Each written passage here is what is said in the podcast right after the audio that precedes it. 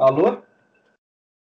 Não, alô não, cara. Por que, que você tá me ligando? Por que, que você tá fazendo isso comigo? Você sabe que eu não gosto de falar no telefone, Thiago.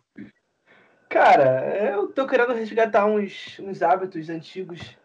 Finge que a gente tá em 2005. Você gosta de 2005?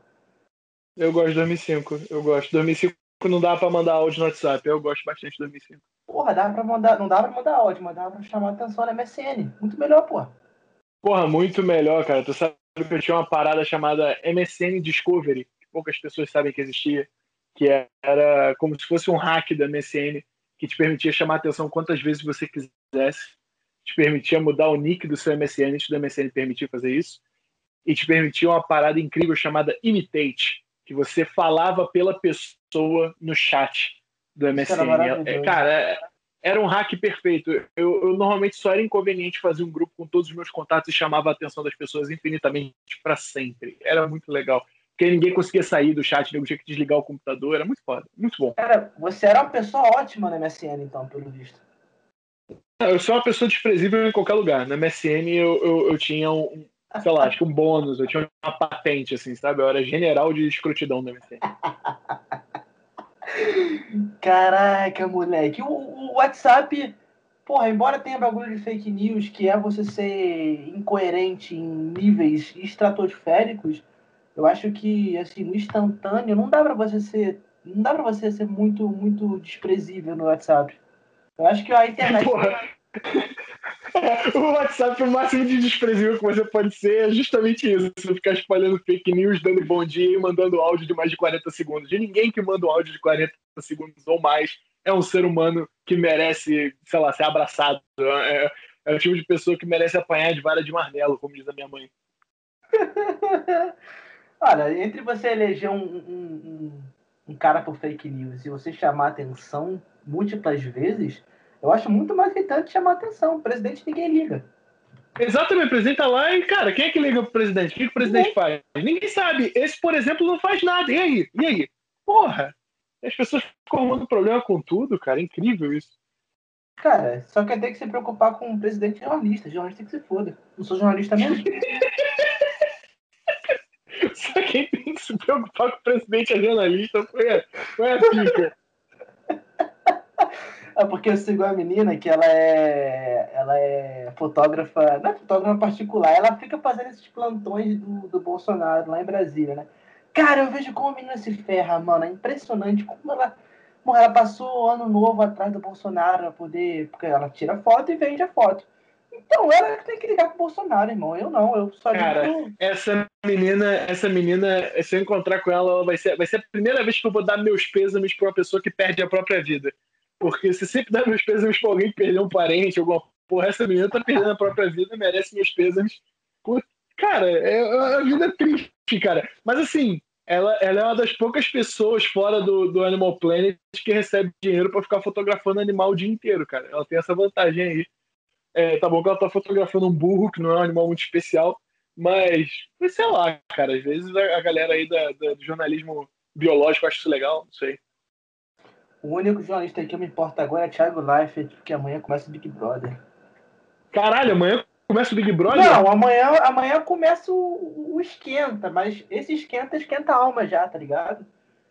Cara, tu sabe que eu, eles me ligaram para participar dessa edição do Big Brother, né? Poucas pessoas sabem disso. Tá de sacanagem. É, é... Não, tá de não sacanagem. real, real, mas, é, mas, mas o bagulho não foi pra frente.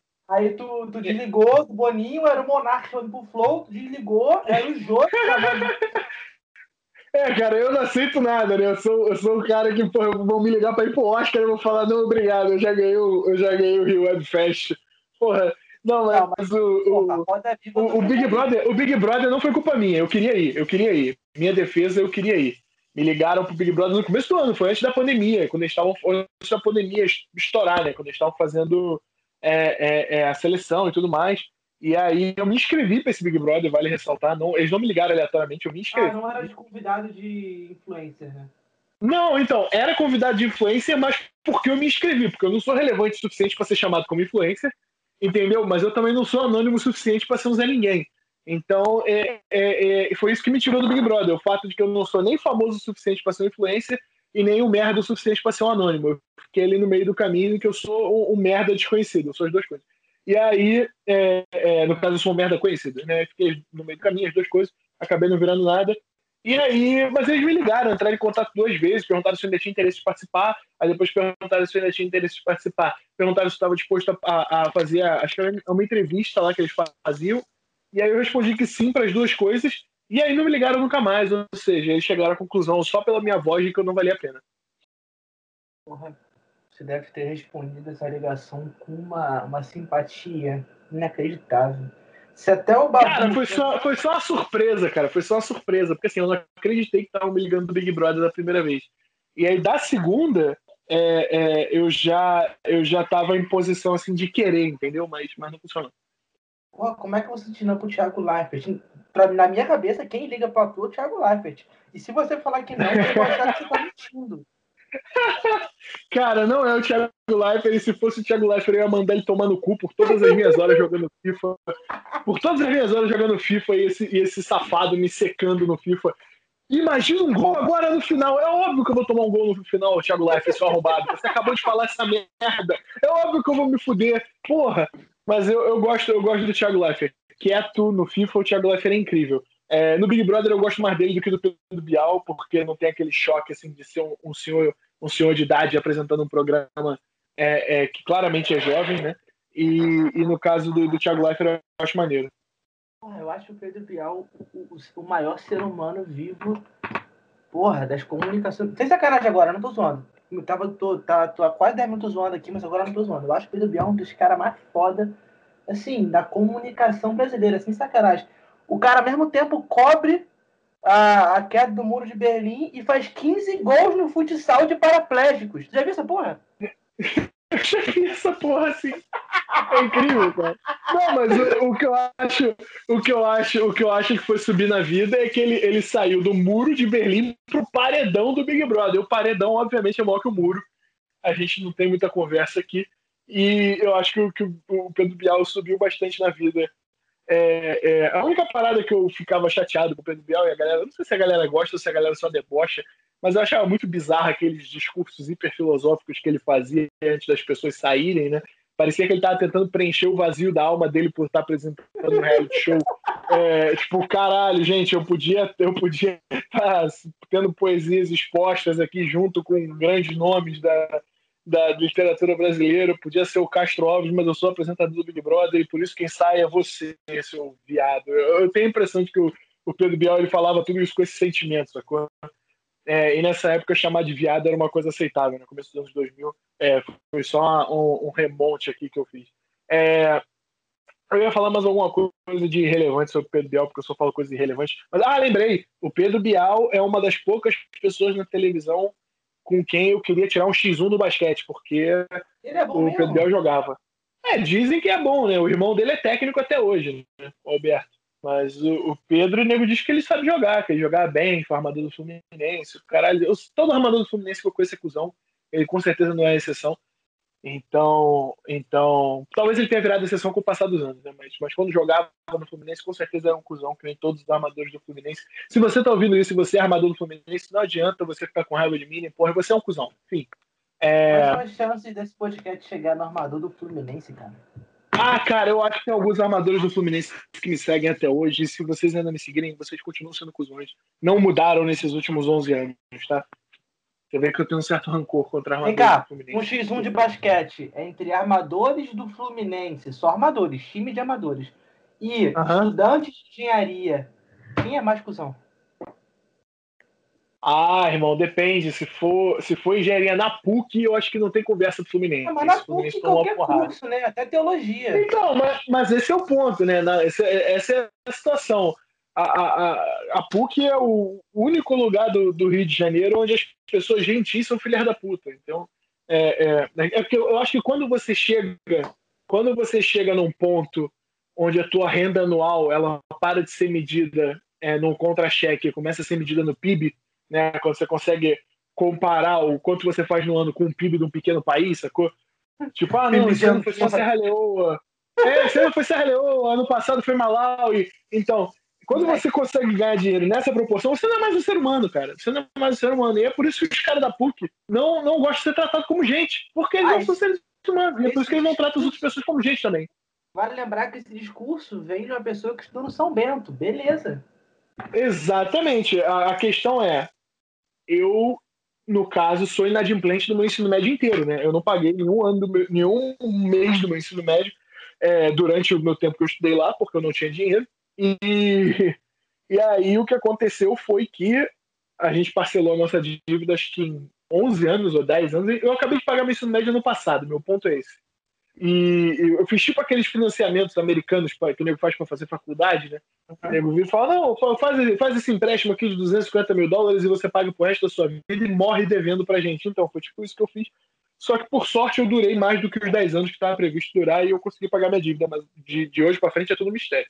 Porra, tem um cantor que eu gosto muito que estou no São Bento também, o Rubel. Não sei se tu conheceu ele nessa época, eu não sei se era da tua época, ele deve ser. Tu tá de sacanagem que o Rubel estudou no São Bento? Estudou, cara, eu li o livro dele é, na quarentena e ele fala. É... Ah, o Rubel pega uma amiga minha, mas eu, eu não eu sabia que a gente estudava no São Bento. Caralho, o Rubel então tem uma pica de cerol do caralho. o maluco corta todo mundo, mano. Mas eu adoro, eu adoro a música dele e tal. Cara, eu, eu, eu acho, acho, um negócio, acho um negócio curioso. Eu não sabia que ele tinha estudado lá, não. Mas, cara, muita gente no São Bento. Eu acho um negócio muito bizarro, assim. Para a quantidade de, de, pessoas que estudaram lá na época que eu estudava, eu acho muito bizarro ter tanta gente formada lá, sacou? Uhum. É, porque, assim, no meu, ano, no meu ano se formaram 52 pessoas no São Bento. Né? Em todas as turmas, somados deu 52 pessoas. E, cara, eu conheço muita gente que se formou no São Bento. Eu acho que essa conta não fecha. Eu acho que tem muita gente que mente, muda no site lá dentro do São Bento. E assim, não, não, vejo muita vantagem, não. Se eu pudesse dizer que eu estudei na, na, escola pública no Rio de Janeiro e consegui tudo que eu consegui na minha vida, eu provavelmente não, não faria, porque seria uma desonestidade intelectual do caralho. Mas, se eu fosse um empreendedor de palco ou um coach, com certeza ia ser por onde eu ia começar. Eu estudei numa escola pública, Visconde de Cairu, ficava na esquina da casa onde eu morava. E as pessoas iam olhar e ver que eu morava numa puta mansão quando eu morava no Meia. Essa é mó doideira do caralho. Moleque, tanto é, esse bagulho de falar onde estudou, tipo assim, eu, eu só estudei em colégio de semi-playboy, né? Eu estudei no Elite e no Pense. Tanto que eu não falo que eu estudei nesses lugares. Mal coisa de pau mole estudando nesses colégios, eu falo que eu estudei... Estudou na Força Pênis.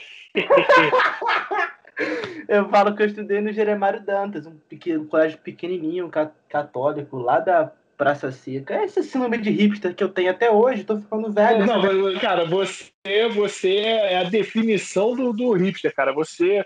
Eu olho para você, eu vejo uma pessoa que tá fazendo um bacharelado em Wes Anderson, sabe? É, é tipo um maluco que deixou o cabelo crescer, os óculos, gorrinha, tipo, ele tá fantasiado de Zissou o dia inteiro. Eu, eu tatuei o Zissou. Tá vendo? É isso que eu tô falando. Uma das um bacharelado de Wes Anderson. Uma das maiores vergonhas assim, do meu 2020 foi que saiu aquele. Não sei se tu, tu usa Letterboxd, tá ligado o que, que é, pelo menos, né? Lógico. Eu tô ligado o que, que é o Letterboxd, mas eu não uso porque eu tenho amor próprio. Então, eu uso porque eu não tenho. E aí saiu a, aí saiu a, a lista de. Auto... É, todo, todo, sei lá, primeira semana de janeiro eles lançam uma lista do, dos, dos principais atores e diretores que, você, que eu vi ano passado.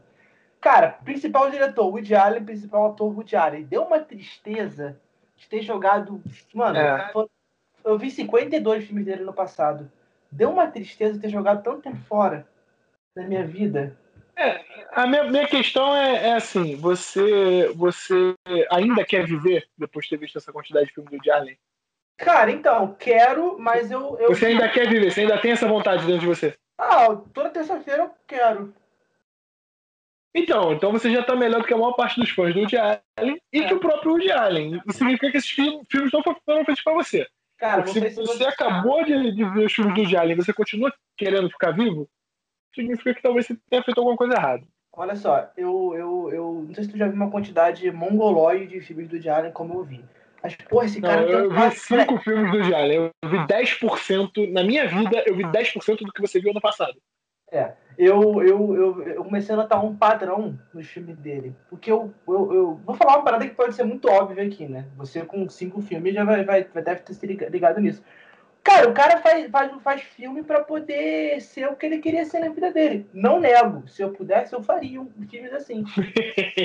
Moleque, nos filmes dele, ele, ele, ele, ele faz uma, uma caricatura dele mesmo, um cara todo mongoloide, que pega a mulher mais linda do, de todo casting, parece que o cara faz casting no Tinder. Mas ele faz, esse é o bagulho. Ele é um louco do caralho que claramente, porra, é, é, é, como é que é? Resolve as frustrações amorosas é, dele com o roteiro, aí, sabe? É isso aí. E todos os filmes dele tem um roteiro que alguma bagulho acontece, alguma traição, ele sempre sai pegando a mulher mais bonita e, porra, tem um porra de traição pra cacete e, porra, uma sacanagem. Eu acho que ele, ele, ele passou um ano inteiro escrevendo um filme, tipo, ah, eu queria que minha vida fosse assim, mas não é. Uma pena, mas. Cara, o Woody Allen, o Woody Allen tem uma frase dele que se ele me falasse em voz alta eu acreditaria, que é uma frase de um filme dele que ele fala: a única mulher que eu estive dentro foi a estátua da liberdade. Se eu encontrasse o Woody Allen e ele me falasse isso, eu acreditaria, cara. Eu acreditaria, eu acreditaria de verdade. Caralho, que arrombado. Não você, o Woody Allen.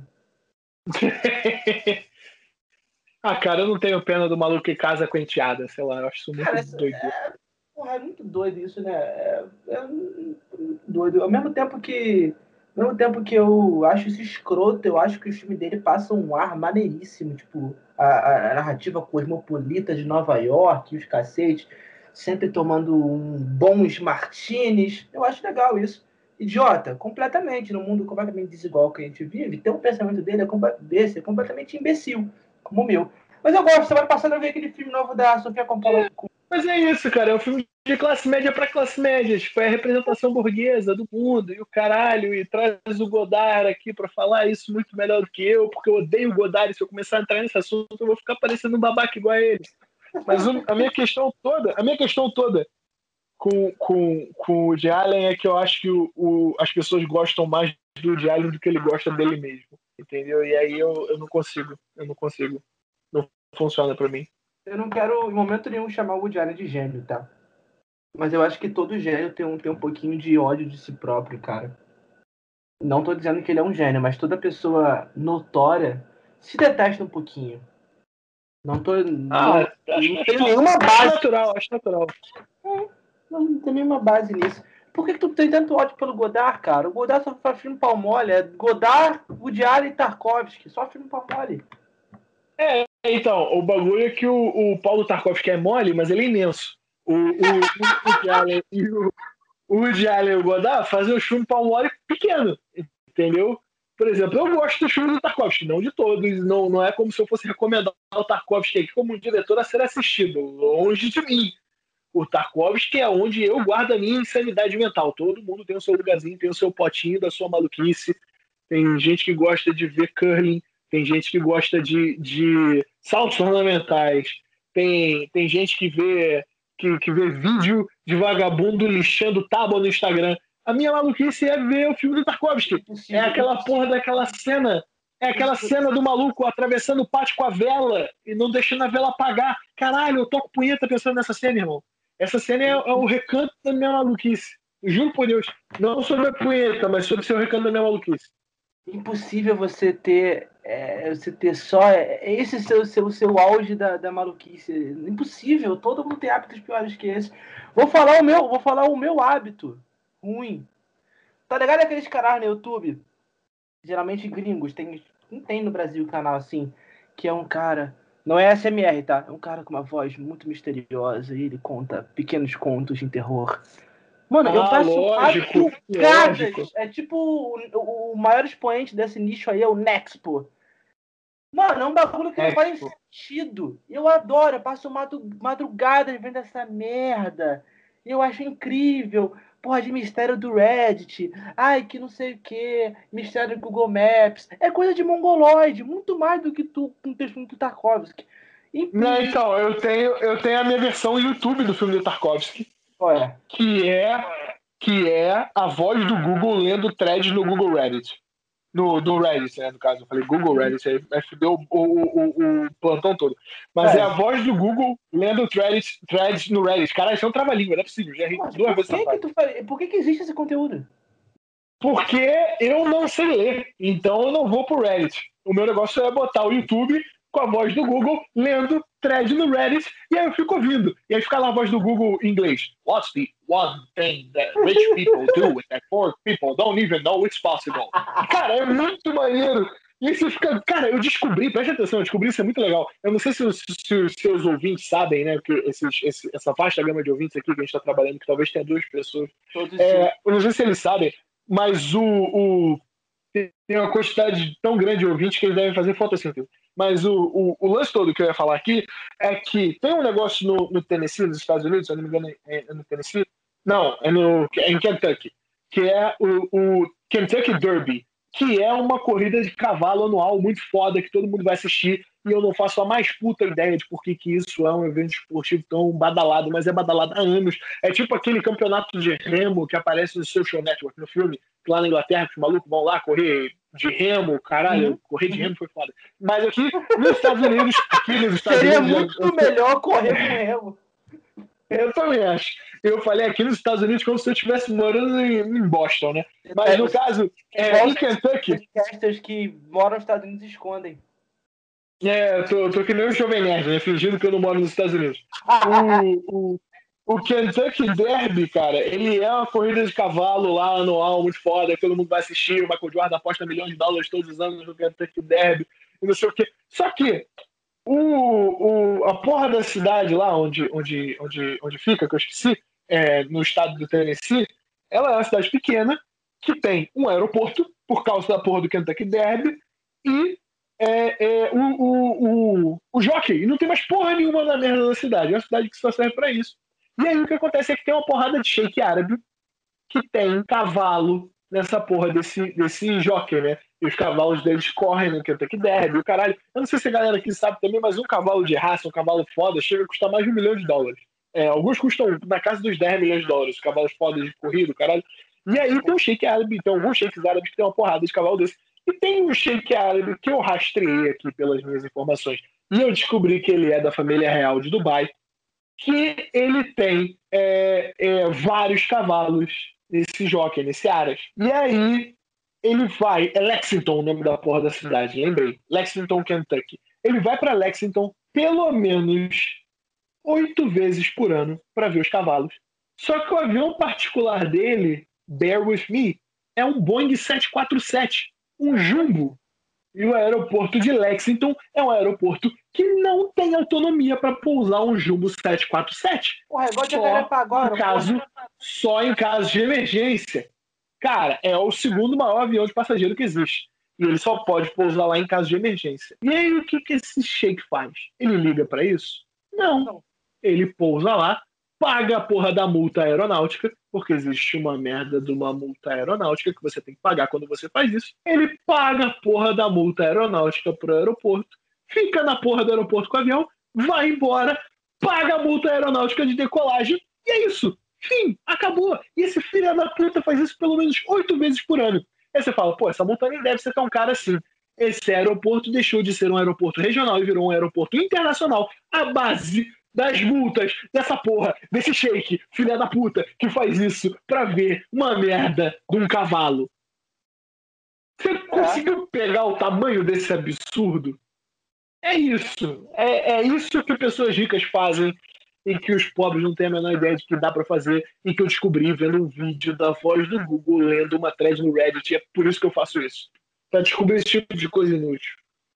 Eu achava babaca por ir no Village Mall tomar Dry Martini. Ah, aí você realmente. Você vai no Village Mall tomar Martini, cara. Não vou, acho bonito. Eu sou, eu sou, eu sou, eu sou Jacarepaguá, né? Qualquer coisa, qualquer coisa. Cara, eu tomei, eu tomei, eu tomei Martini duas vezes. Eu tomei Martini duas vezes na minha vida. Uma foi no, num hotel resort, é, é, sei lá, pousada, não sei qual é o nome, o, o termo técnico correto, em Teresópolis, chamado Le Canton, que é um nego fala que é um negócio muito foda, o caralho, não sei o que. Fui lá, realmente muito maneiro. E aí tomei o um Martini lá. Martini, virei pro cara e falei, qual é o Martini mais caro que você tem no cardápio? Não era eu que tava pagando mesmo. Aí o maluco foi e falei, obrigado. Aí, pá, tomei, caralho, isso aí. E a outra vez que eu tomei o Martini, a outra vez que eu tomei o Martini, cara, eu coincidentemente também não estava pagando. Ah, Mas aí, nesse caso, quem estava pagando era uma empresa que vale alguns bilhões de dólares, então eu não me importei de pedir o um Martini, né? Porque foda-se. E a empresa que estava pagando, a empresa que estava pagando era a Omega, que faz relógio, né?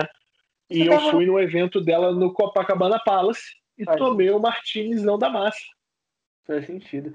Cara, então, todo, todo, todo, todo o esplendor do Martini, para mim, é fazer eu me sentir ou o 007, que é um piegas, ou o Alex Turner no último álbum do Arctic Monkeys. Eu não tô muito longe dos dois. Então, qualquer coisa que me faça sentir um dos dois, eu tô feliz.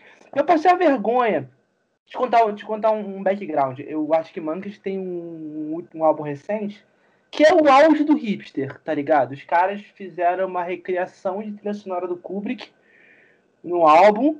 E, porra, uhum. beleza, albão, não sei o que, vieram fazer um show no Rio de Janeiro. O show foi em outubro, pá, comecinho de calor. O que, que o arrombado aqui fez? Vou de social pro show. Por quê? Porque eu sou um idiota. Moleque. Você é um hipster de merda que merece apanhar com a vara de marmelo. Sim, sim. Moleque, eu fui de sapato social, Mr. Cat. Eu fui de calça, é, é, calça de alfaiate, uma, uma camisa branca. Um calor desgraçado, porque não, não existe ar-condicionado na Geonessa Arena, é mito. Tu paga 300 pontos de ingresso para não existir ar-condicionado. Mas eu tava feliz, cara. Eu tava feliz. Eu tava feliz. É, o, peda o pedaço que saiu de você do show, né? O pedaço que não derreteu, ficou muito feliz, com certeza. com certeza. Ah, quer dizer, o pedaço que saiu de mim, ele, ele, ele retornou para mim em volta de bolha, né? Porque tu tá num show de rock de sapato social, eu acho que eu fui o único na vida. Então, se eu não tô viajando, uma amiga minha foi nesse show, pegou um, autógrafo, um autógrafo do Alex Turner e tatuou por cima. Eu acho que foi, foi isso. Eu, eu não sei se eu tô viajando mas eu sei que ela tem um autógrafo tatuado e eu acho que é de alguém do, do Arctic Monkeys. E ah, aí eu acho que foi isso. Eu não, se eu não tô viajando, foi isso sim. Pode ser do Crack Neto. Por que eu falei isso? É, o Crack Neto, a última vez que eu, que eu conferi, ele não tocava Arctic Monkeys, cara. então, é, voltando um pouco ao assunto, parada muito engraçada, muito legal que eu queria te falar.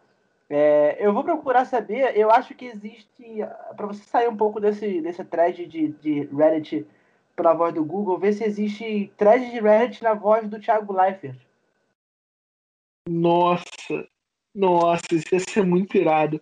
Só para efeito de só para efeito de correção aqui, não é o, o, a assinatura do Alex Turner, é outra porra hipster aqui que eu me confundi. No caso é do Mark Foster, do Foster ah, do Foster. Moleque, o show desse cara é uma merda. O show desse maluco é uma Cara, uma merda, uma merda é ser eu. Que aí você é gordo, tá com calor agora, não tem a quantidade de dinheiro que esse cara, que esse cara tem, não autografa a perna de, de mulher bonita aleatoriamente para ela tatuar. Não tem.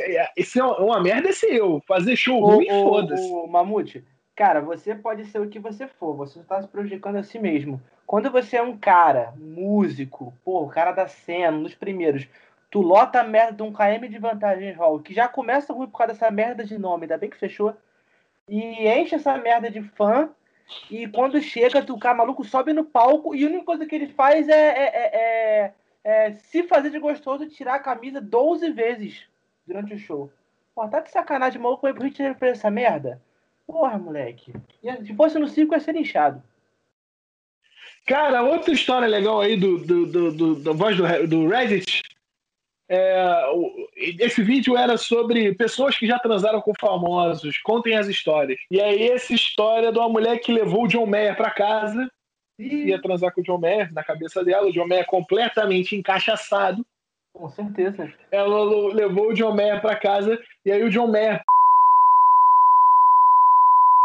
Mentira. E aí ela achou, e aí ela achou aquilo muito estranho, e aí só ficou pegando o John Mayer mesmo. Aí o John Mayer virou pra ela e falou. E aí ah, ela virou e falou, não. E aí ela achou aquilo muito bizarro, foi pro banheiro, tipo, jogou água na cara. Quando ela voltou, o John Mayer tava.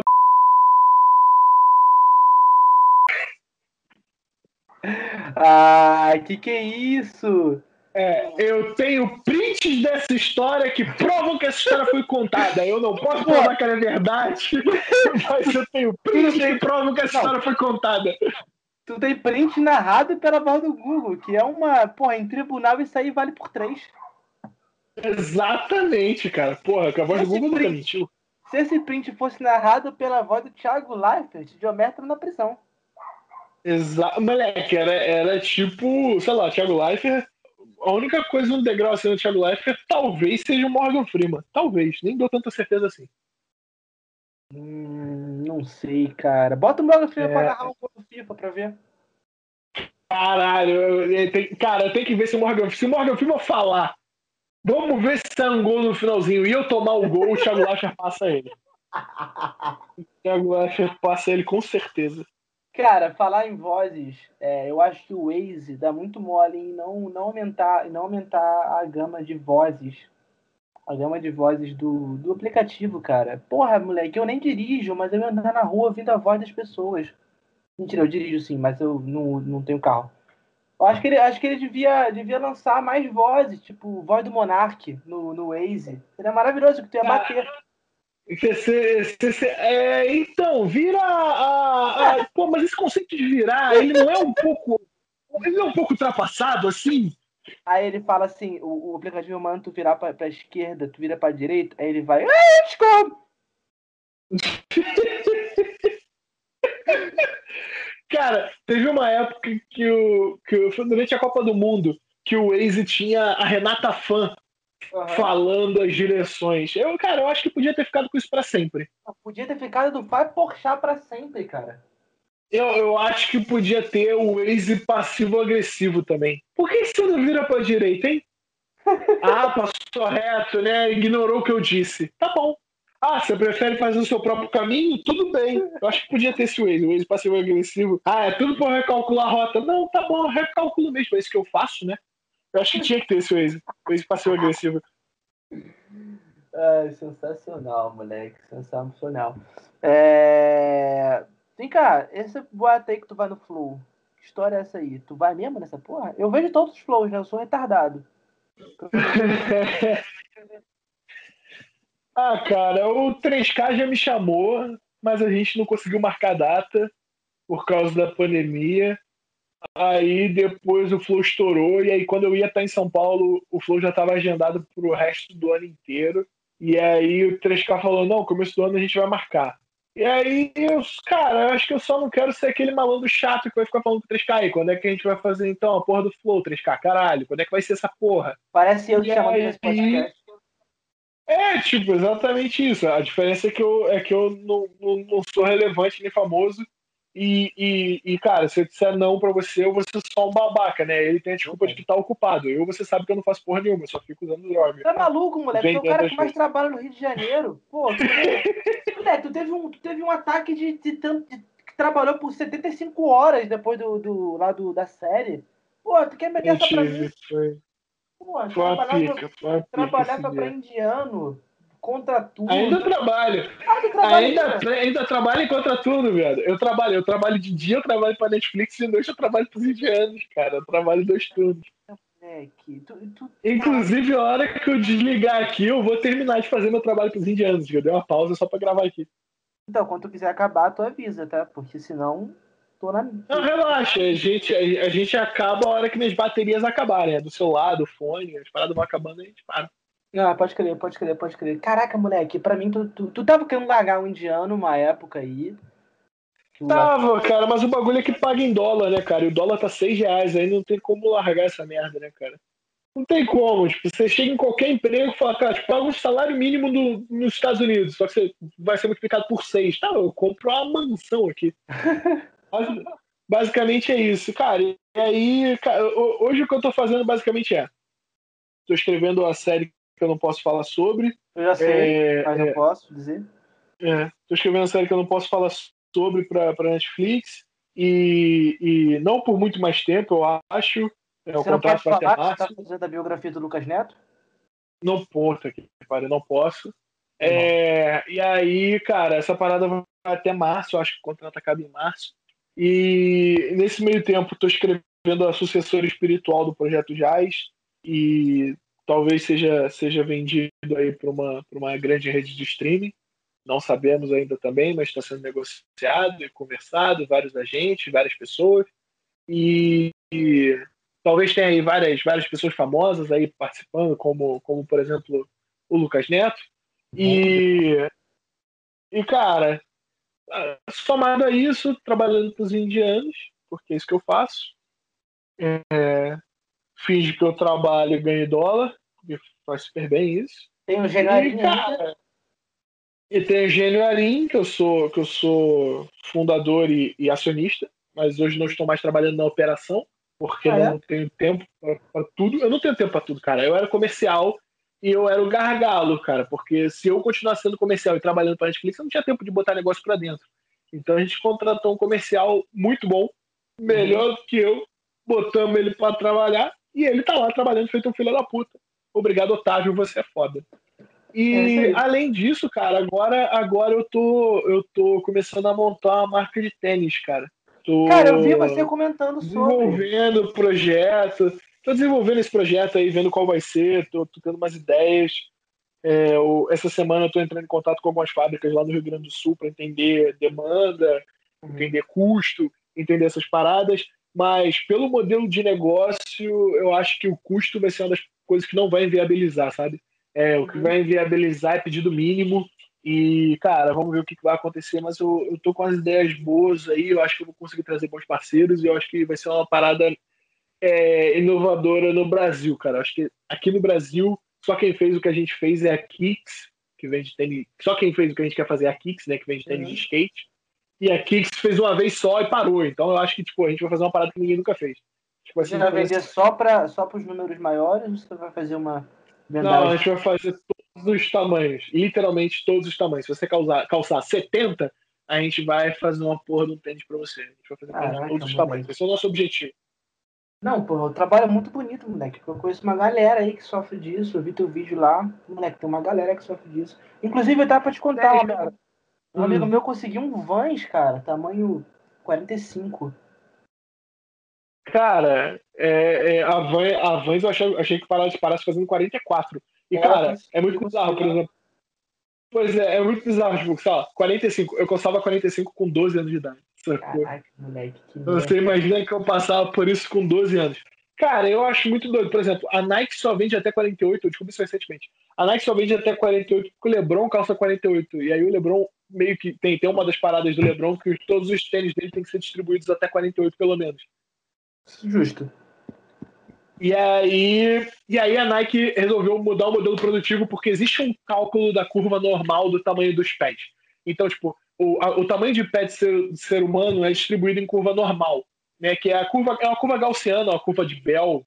Cada um que ouvir esse podcast pode conhecer ela com um nome diferente, ou pode não conhecer ela com nome nenhum e não vai fazer diferença nenhuma na porra da sua vida.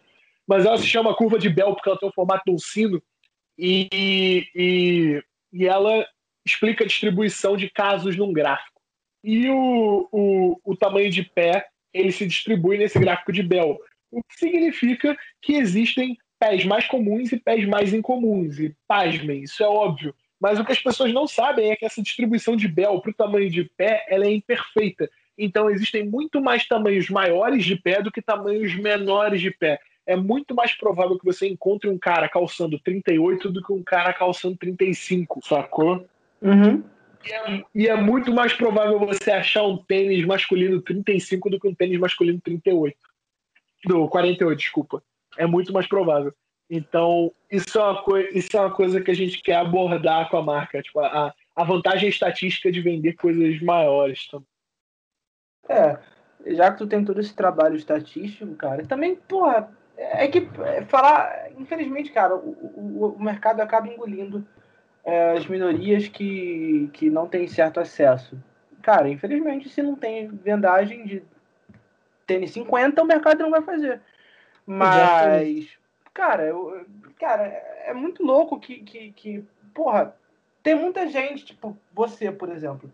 Se qualquer uma dessas marcas, Vans, Nike, Adidas, Puma, é, tivesse um formulário para você solicitar, nem que seja de você comprar 10 tênis tamanho 50, você compraria, cara, porque o negócio não é, não é, não é falta de, de grana, é falta de acesso, mano. Isso é, porra, Sim. muito triste é uma, é uma, uma, uma faceta, é uma faceta meio, meio escrota do mercado, porque é, o capitalismo é aquilo, o que, você, o que você quer, você vai comprar. A não ser que você seja, tipo, um dos únicos do mundo que queira comprar isso.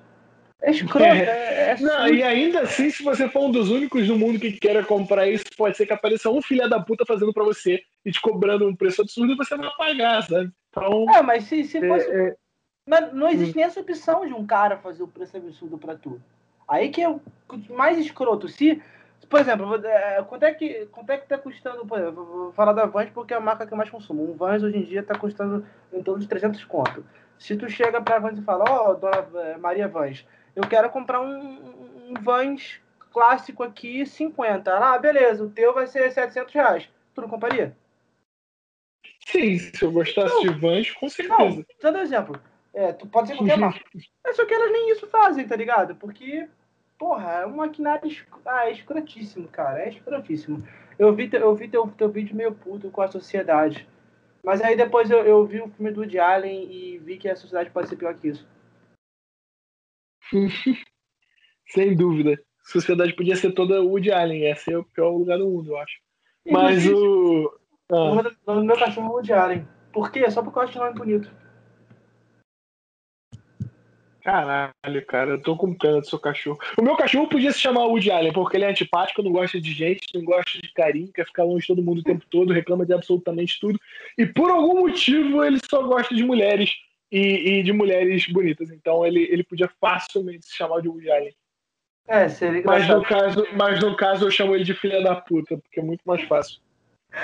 Ah, eu fico tão escroto aquela Eu fico tão bolado quando toca aquela musiquinha do Cadela, do cachorrinho filha da puta, que eu acho muito escroto, cara.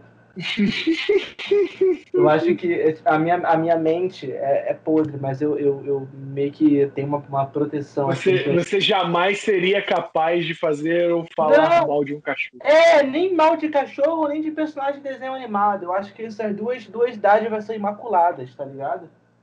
Entendi. Eu acho escroto demais. É, é um pouquinho da minha, é um pouquinho da minha infância que não acabou. Eu acho que com relação a músicas de cachorro, nenhuma é melhor que a do cachorro salsicha. Eu não sei se você já teve o prazer de ouvir ela. Acho que ela... já é em inglês, né? Não, não, não, em português. É o cachorro salsicha. Não é cachorro pão, cachorro bolho, não. É cachorro salsicha. Não é cachorro purê. Nem cachorro linguiça, não é cachorro pão, cachorro molho não, é cachorro salsicha. Eu literalmente, eu não sei, é um loop no Twitter, alguém fez essa merda e eu e o Guilherme Afonso, a gente literalmente, eu não estou de sacanagem, a gente botava a versão de 10 horas desta porra pra tocar, sentava no quarto com cigarro de procedência escusa, fumava um cigarro de procedência escusa e passava 10 horas ouvindo esta merda desta música eu não estou de sacanagem. E aí eu cantando essa merda aqui, retardado, volta e meia. Não, é cachorro pão, cachorro Tomara que o, que o Guilherme não escute esse podcast, porque, moleque, a edição desse podcast é tão ridícula. É, é uma quase uma não edição que eu vou ficar um pouco envergonhado se ele ouvir um, o grande nome da edição de é, esse, esse podcast, esse podcast é tudo que o Guilherme mais odeia, que é podcast que de gente falando sobre absolutamente nada e pouco editado. É tudo que o Guilherme odeia esse podcast. É, um cara da indústria, né? Um cara da indústria. Pois é. Esse podcast, inclusive, podia se chamar Anti-Estalo, só de, só de sacanagem. Estalo Podcast. É, é... Só de sacanagem com o Estalo Podcast, esse vai ser o Anti-Estalo pode gravar um estalo e girar e, e tocar ao contrário. Ao contrário, é, é muito bom, muito bom. eu, sou, eu, sou muito, eu sou muito fã de sou muito fã de, de peças de comunicação completamente irônicas. É, quem fazia muito bem isso era o a MTV Brasil e o Adult Swim, que eles faziam umas, umas peças de comunicação completamente irônicas. Eu acho isso o auge da comunicação. Cara, o cara, o cara que eu gostava muito que fazia isso era o Magal. Eu gostava ah, muito do Magal no começo, no Magalzão Show, cara. No comecíssimo do Magalzão Show, eu gostava muito do Magal. Seria o Magal é, Eric Me perdendo um pouco do apreço. Porra, cara, não faz isso com o Eric Andre, não, cara. O Eric Andre é muito mais maluco que o Magal. Eu conheci o Magal, jamais conheci o Eric Andre. Mas eu conheci o Magal. E o, e o Magal, cara, ele é um pouco mais. Ele parece um pouco mais domesticado do que o Eric Andre, sabe? Moleque, o Eric Andre divulgou o telefone do Seth Rogen esses dias. Foda-se. Toma aí o telefone do Seth Rogen, rede nacional. Ah, cara, o, cara, o Eric Andrew é muito doido, cara. Ele é muito maluco. Mas ó, mas ó, mas ó. Aquela porra daquele show dele era genial. O Eric Andrew Show é genial, cara. Puta merda. É não, muito doido aquela nenhum porra. Nenhum dos dois chega, chega aos pés, pra mim, de Paulo Tiffenthaler no Larica Total. Larica Total, porra. Porra, isso aí. Porra, Larica Total mudou caráter. Mudou cara, o bagulho do Paulo Tiffenthaler Tiffenthaler, o bagulho do Paulo Tiffenthaler é o seguinte: é, o Eric Andre ele é um emissário do caos. O Magal é um emissário do caos, sacou? É, os, eu diria que os dois são chaotic neutral, se ligou? Numa orientação, numa orientação de RPG, assim. O Paulo Tiffenthaler é claramente chaotic evil, sabe? Porque ele, ele escolheu ser chaotic. Ele podia ser normal, sacou? Ele não é um cara que nem o Magal, que nem o Eric Andre, que claramente nasceu maluco. O Paulo Tiffenthaler era normal. Até o momento em que alguém virou pra ele e falou: Cara, tu tem uma cara de psicopata. Ele falou: Porra, E aí ele abraçou essa persona e nunca mais largou. E ele cara, é um cara, louco. A persona dele é muito maior que isso. Eu vou, eu vou, eu vou, eu vou contrariar você agora a persona dele é uma persona que eu sei que, que é fugida por roteirista, mas eu quero acreditar que esse tipo de ser humano existe. E eu talvez queira ser esse ser humano um dia. Que é o. cara, o quarentão da Zona Sul, porra, cabelo peito. É, peito cabelo daço, usando roupas de procedência duvidosas, porém muito confortáveis, que vê a vida dele ali, pá, mora ali no Maitá, porra, mora ali talvez na Glória sai para fazer a feira dele, dá o rolê dele sábado à noite, e não tá aí para nenhum tipo de modismo, não tá aí para nada que tá em voga. É, é o maluco que anda de short curto, anda de short curto e camisa florida, tá ligado? É. Aquele maluco que, tipo, ah, foda-se. É, Chinela eu... havaiana dois tamanhos menor, tá? Caguei. Cara, eu, tô, eu, não tô longe disso, porque eu só, eu só ando com, com shorts três dedos acima do meu, do meu joelho, porque eu gosto. E eu uso a mesma sandália havaianas, mesmo chinelo havaianas há três anos.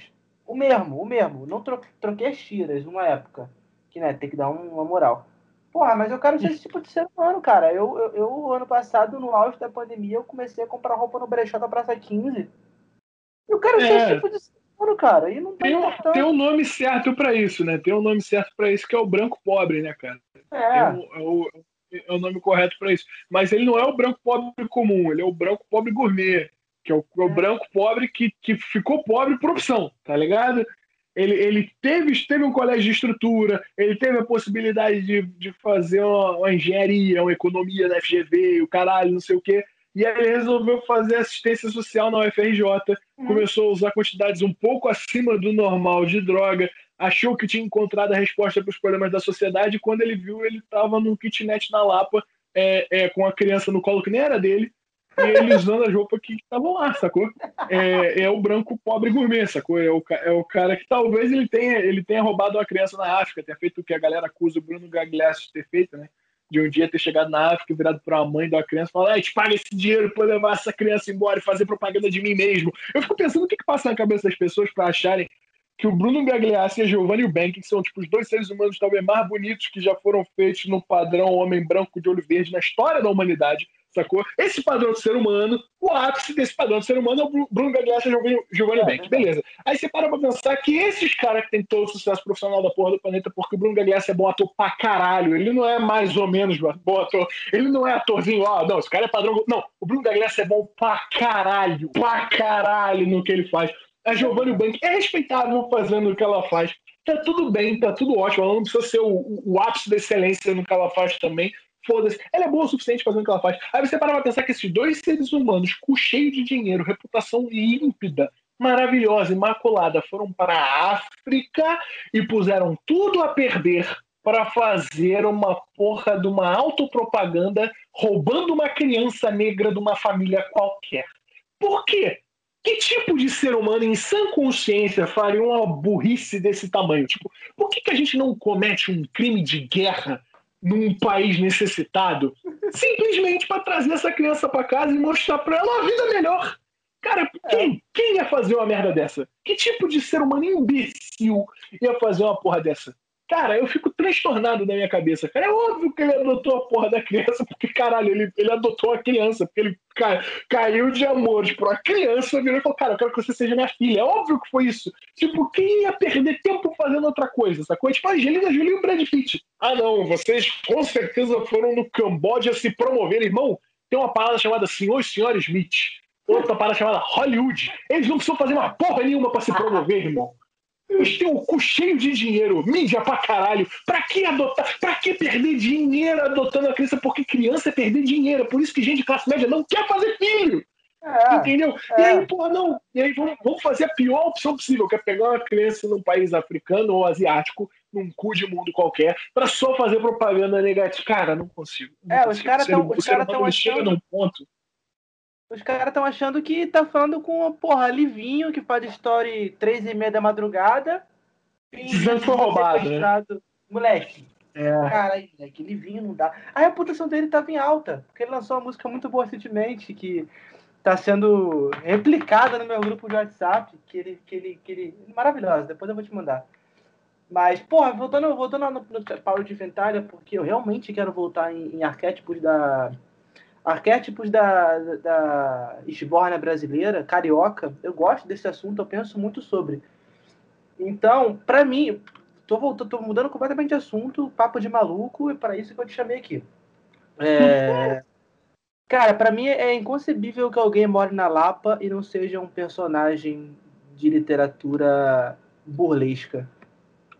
É, o, o cara, para mim, que mora na Lapa, ele naturalmente saiu do curtiço, do livro. Não, é, não um mas ele saiu do livro. É o maluco que mora na Lapa ou o maluco que mora no Pelourinho, tá ligado? Realmente você você você saiu de uma peça de literatura. Não é, saiu. Ah, ou tu é o Paulo de Ventana. Caraca, moleque, eu, eu tô falando isso de novo, eu acho genial essa construção de personagem. Você é um cara que estuda cinema muito mais que eu. Eu aprendi a ver filme contigo um pouco. e você jamais conceberia um personagem como Paulo de Oliveira. Não, não tem a menor chance. Moleque, caraca, moleque, aquele, tem a menor chance. Aquele, aquele episódio que ele faz um churrasco na laje, a laje toda suja Mano, aquilo ali é. Moleque, aquilo ali é o auge da cenografia carioca. É completamente. Foda-se. É uma laje suja no bairro da. Sei lá que bairro é aquele, Riachuelo. Tá ligado? Esses bairros assim que. Tu não vê no quinto andar, tá ligado? Se tu botar aqui, quinto andar. Moleque, isso é muito real, porque eu tava no quinto andar com a, com a, com a minha soon-to-be senhora, não posso chamar de senhora ainda, mas eu tava no quinto andar com ela e a gente tava, tava olhando o, o apartamento que ela tava pra se mudar, e aí ela queria se mudar pra Vila da Penha. E aí, porque ela trabalha lá perto, caralho. E aí, cara, tem três apartamentos no quinto andar na Vila da Penha. Sacou? Agora, procura botar o, procura digitar o quinto andar lá no Tor, da Deep, aquele da Deep Web. Tu vai achar apartamento no Riachuelo, tu vai achar apartamento em Deodoro, tu vai achar Vila da Penha, pô, é Penha Circular, Vila da Penha, Baixo Penha, moleque. Tudo, tudo, tudo. Vila Cosmos, aí, porra, tá sobrando, cara. Tá sobrando. Ai, ai, moleque, eu sou apaixonado por, por histórias do Baixo Rio de Janeiro, cara. Eu, eu, eu queria procurar. Cara, eu tô feliz, eu tô feliz porque eu vou voltar a frequentar a Zona, a, a zona Norte depois de tantos anos, né, cara? por quê? Porque foram 15 anos morando no Meia, depois vim aqui refugiado pra Barra da Tijuca. E agora vou voltar a frequentar a Vila da Penha, porque, porque a senhorita vai, vai se mudar para lá. É. E eu, e eu, porra, me farei presente visitando a senhorita na Vila da Penha, né? É, então, eu lembrei muito do ano voltaria, passado. Voltaria a ver. Oi? Eu lembrei muito do ano passado, cheguei até te mandar mensagem. Eu tava frequentando bem o, o, o Meyer, eu acho o, o porra, é. maravilhoso.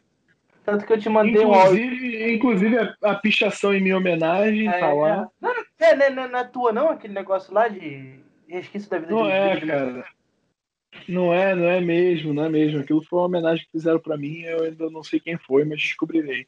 Eu, eu aproveitei aquele timing para te mandar um áudio maravilhoso de um cara aqui. Deixa eu mandar essa porra. Essa estação do Oswaldo Cruz é no Meia? Um áudio maravilhoso. Espetacular, cara. Espetacular.